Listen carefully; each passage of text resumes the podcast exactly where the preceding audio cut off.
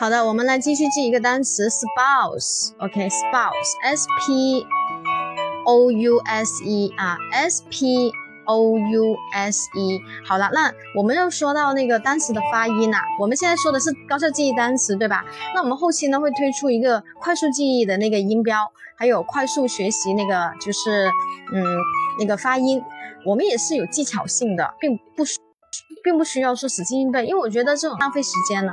我们要高效学习，对吧？你们会觉得，哎呀，英语呢，单词和和发音原来是那么简单啊！我们要提高一个呃学习效益，节省一个时间成本。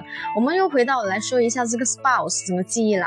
啊，老师一看这个单词的时候呢，当今天有个同学他给我，他说老师这个 spouse 我们怎么记呢？当我第一眼看这个单词的时候，我就啊一下子就可以知道它怎么记了啊，它是配偶的意思吗？对吧？sp 我们就把它。放在一边，后面 o u s e，它用我们第四种方法辅助线记忆法则，我们加一个 h 给它，不就 house 吗？